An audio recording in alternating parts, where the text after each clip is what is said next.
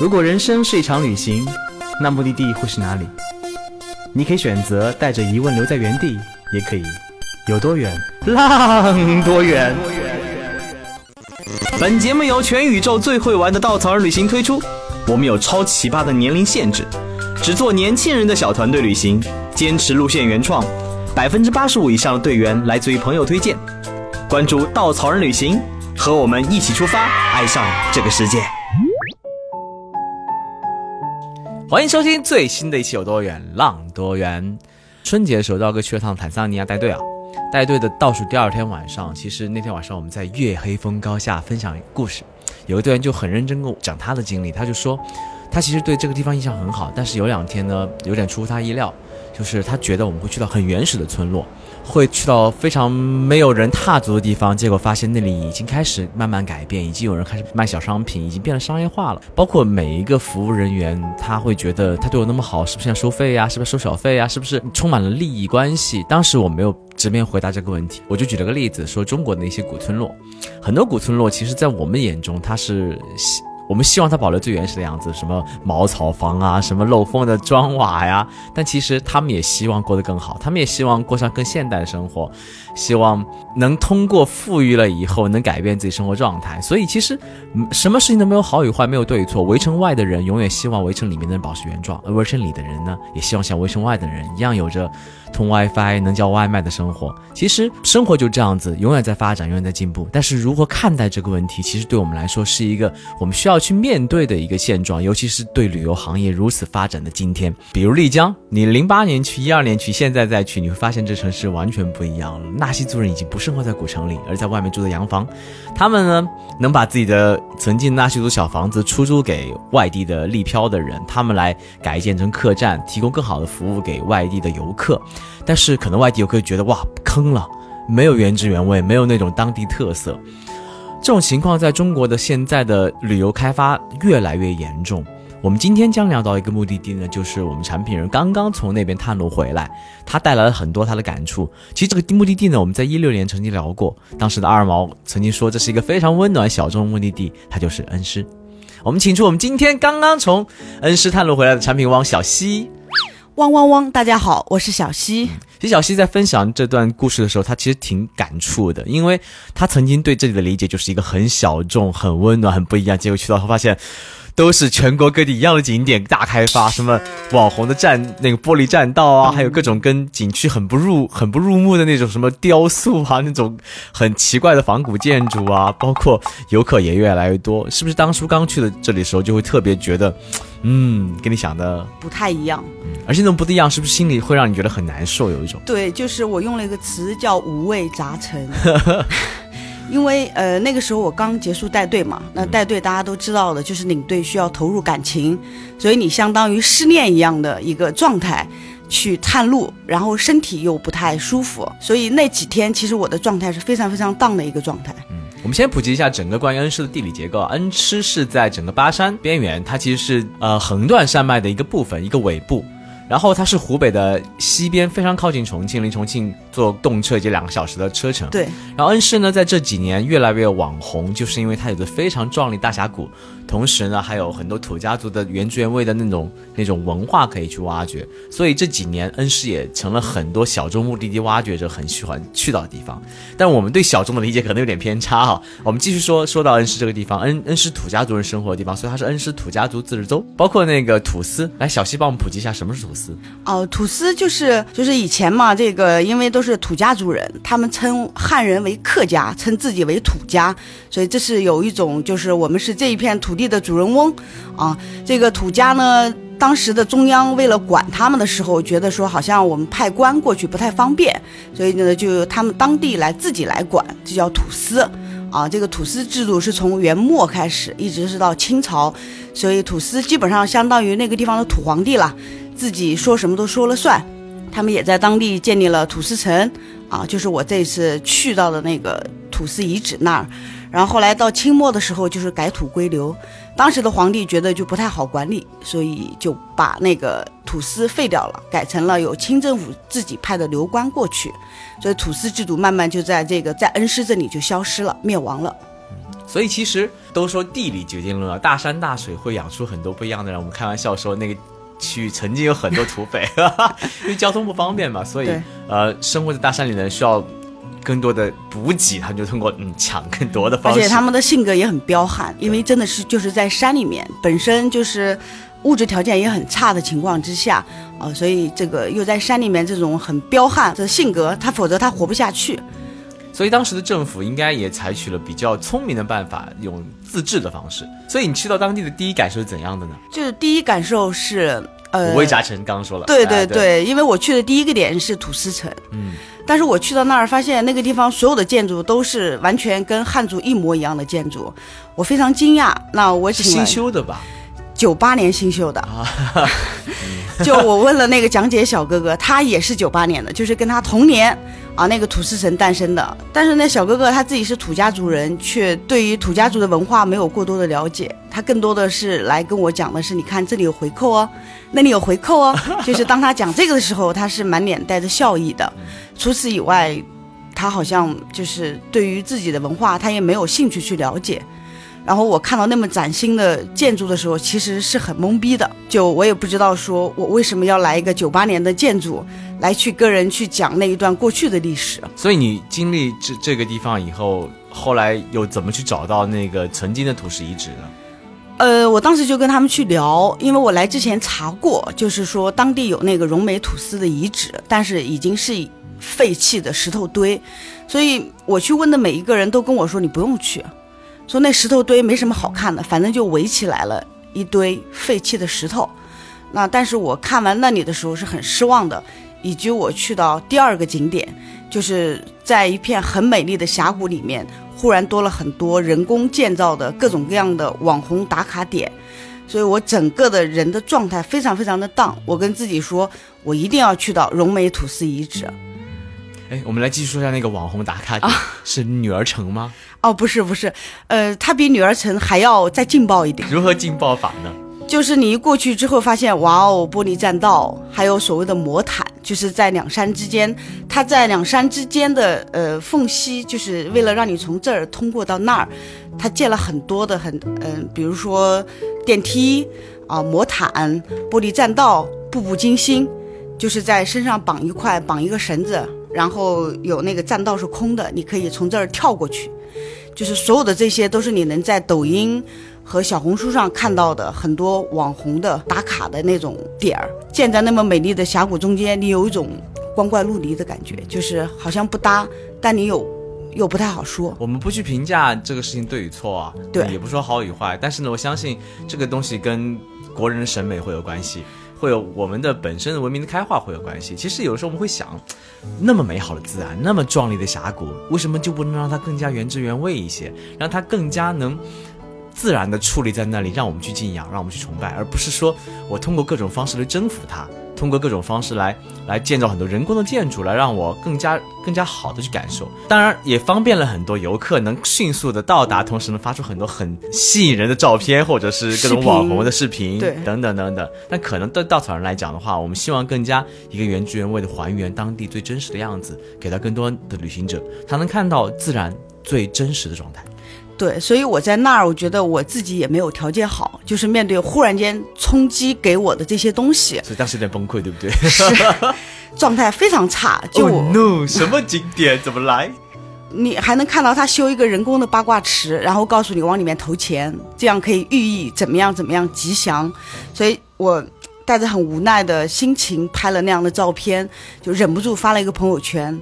啊。但是后面，当我真的来到了，就是我去寻找到的荣美土司遗址的时候，啊，我觉得我的心态发生了一些变化。当时在那儿，其实影响我的不是那个遗址，而是那个遗址所在的村子。那个村子里面，就是因为不太通公路啊。当年土司选它，其实我觉得站在那个地方，你就能明白为什么会选它。就一种山高皇帝远，没人打得了我。对，它是一览众山小。它就是一一座很大的山，就是你如果想进去的话，只能通过他们建的铁索桥。当然，今天已经没有铁索桥了，就是已经修了桥。那当时以前土司城在这个地方就是叫易守难攻嘛。哦，他选择它是因为这个原因，但今天也是因为这个原因，所以那个地方是相废弃了。对，类似于被废弃了。那是还是景点吗？嗯，当地人把它围起来了，好，算是景点，嗯但其实基本上不会有人去。那以及在那个附近生活的村子里面的人，他们的生活其实没有太多被这个景点所影响。所以它是改变你那个印象的第一个地方。对对对，就是我在村子里面走，因为你在那个要去遗址，我是选择在村子里面走了很久，然后你会发现村子里面基本上家家户户门都开着，就真正的就是业务讲庇护，对 对对，路不拾遗。然后我能遇到的都是老人，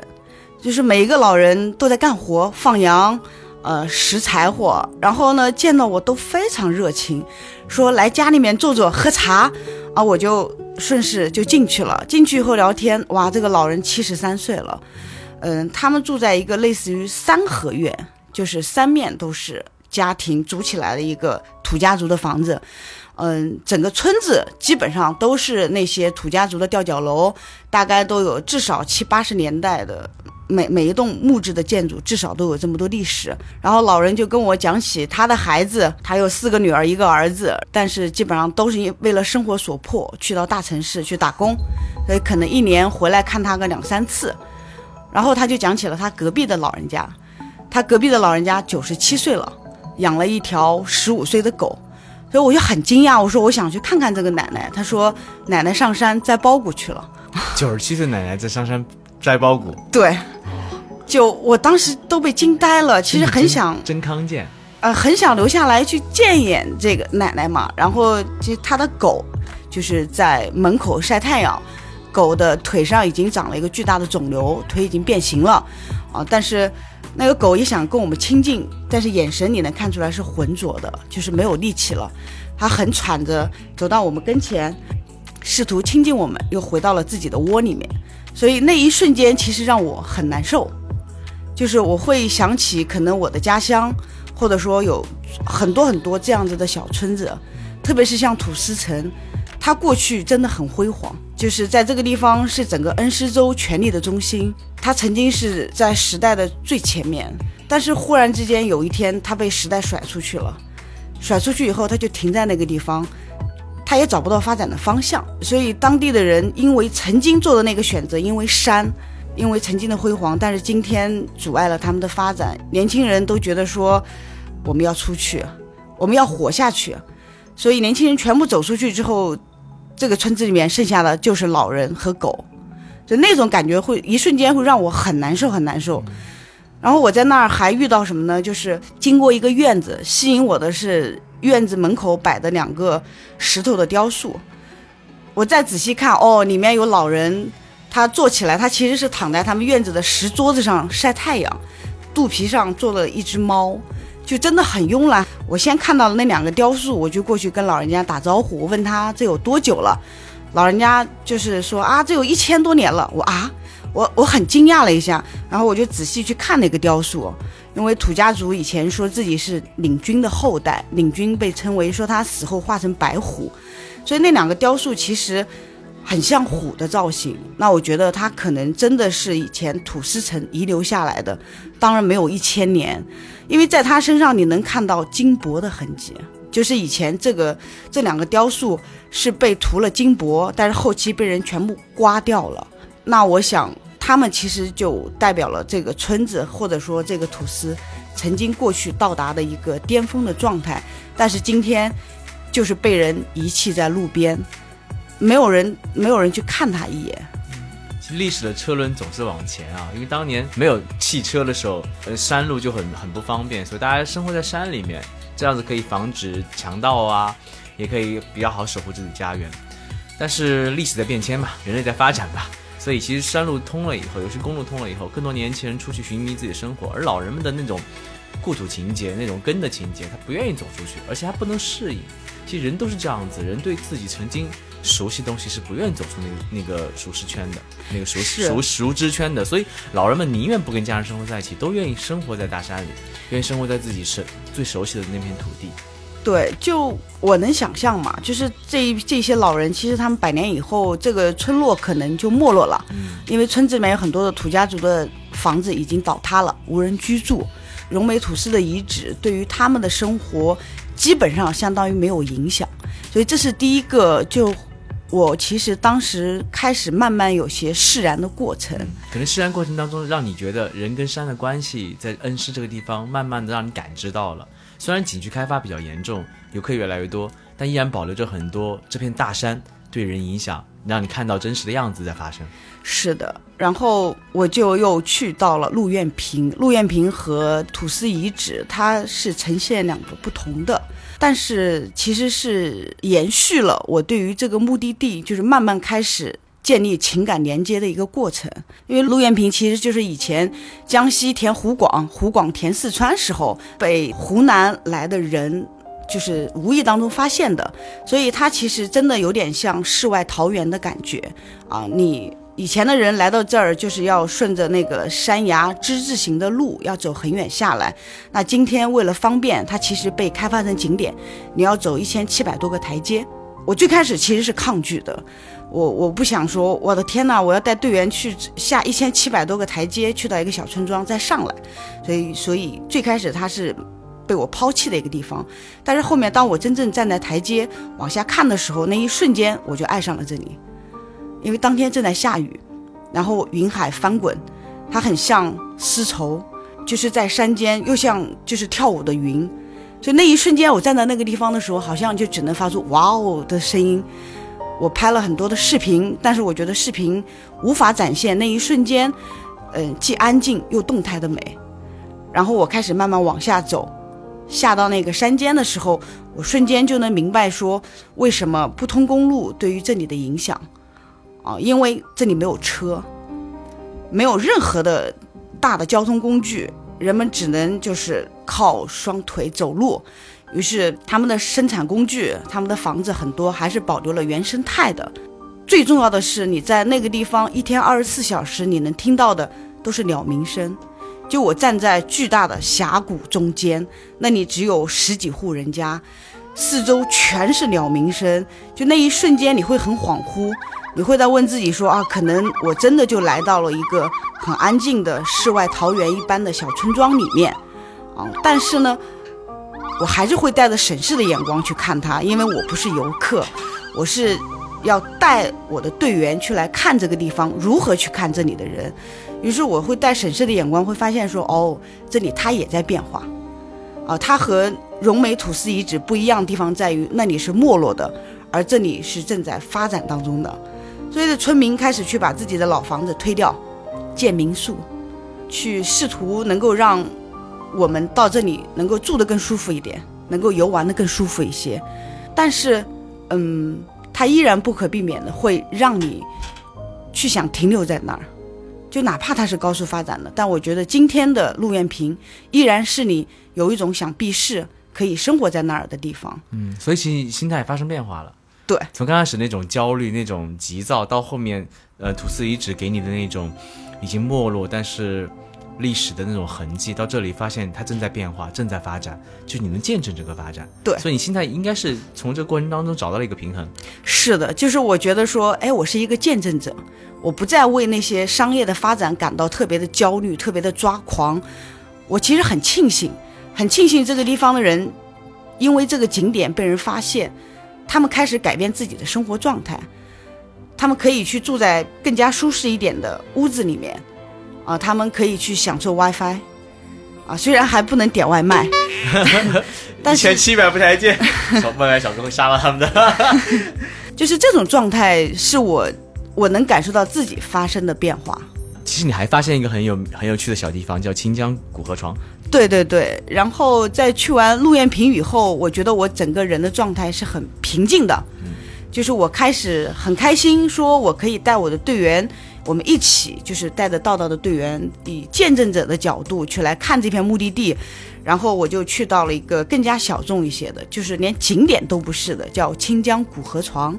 啊，这个地方就是因为清江是恩施的母亲河，所以它在不断的冲刷过程当中，以前在这个地方留下了很多的痕迹。那这边痕迹在这个河水退去以后，它就变成了古河床。我来到这里的时候，发现它很酷，就是它虽然很古老，但是它却有一种现代的很酷的这种体验。就是你行走在古河床上面，你能看到那些岩石山脉形成被积压、被被推挤形成的那些痕迹。然后里面全是巨大的山洞，一个山洞连着一个山洞。就如果可能给我一个头灯和那个手电，或者说头盔，我可能会在里面会走上很久很久，啊，特别是里面还有那个山洞连穿，就是有三三个巨大的山洞，你可以在里面从一个走到另外一个，每一个洞它其实呈现的状态都不一样，啊，所以那个时候走在那个里面的感受会让我觉得很新奇，就是很兴奋。尤其前两天，你刚刚一个九八年小哥跟你说这里有回扣，那里有回扣，就是完全现代的开发景点，到现在变成了毫无人烟，嗯，非常自然、非常原始的状态。其实让你经历了一个完全在变化当中，又保留了原原样的一个恩施。对，所以这是我喜欢探路的原因嘛，就是你会不断的在冲刷你自己，就是尝试把这个目的地最开始你想给他、你想呈现的东西先抛掉。然后，当你来接触之后的第一印象再抛掉，你会不断的去觉得有新鲜的感觉，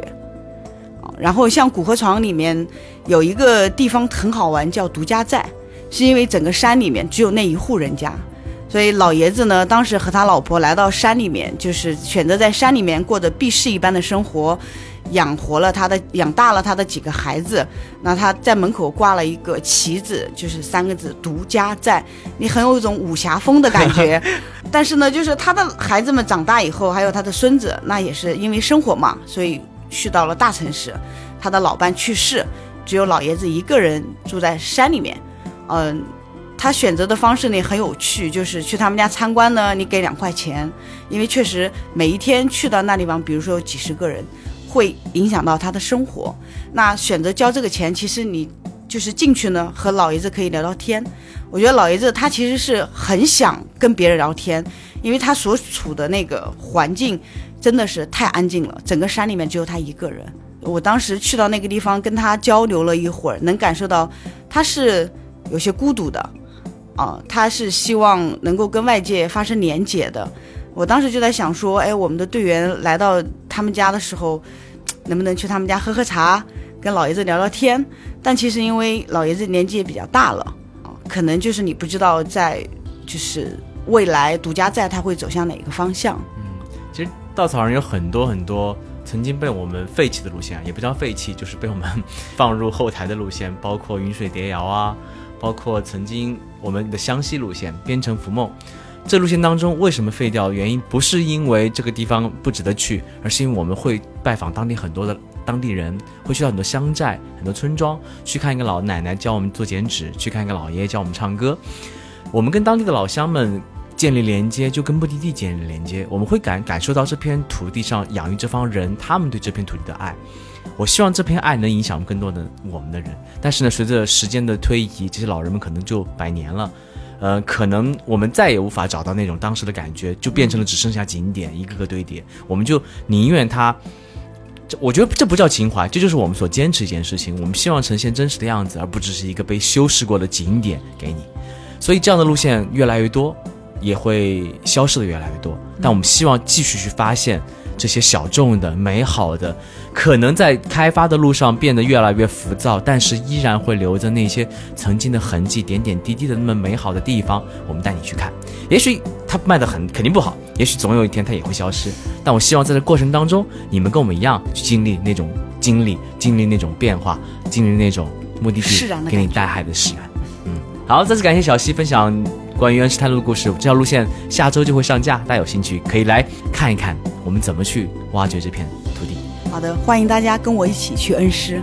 好，我们下期节目再见。好，再见。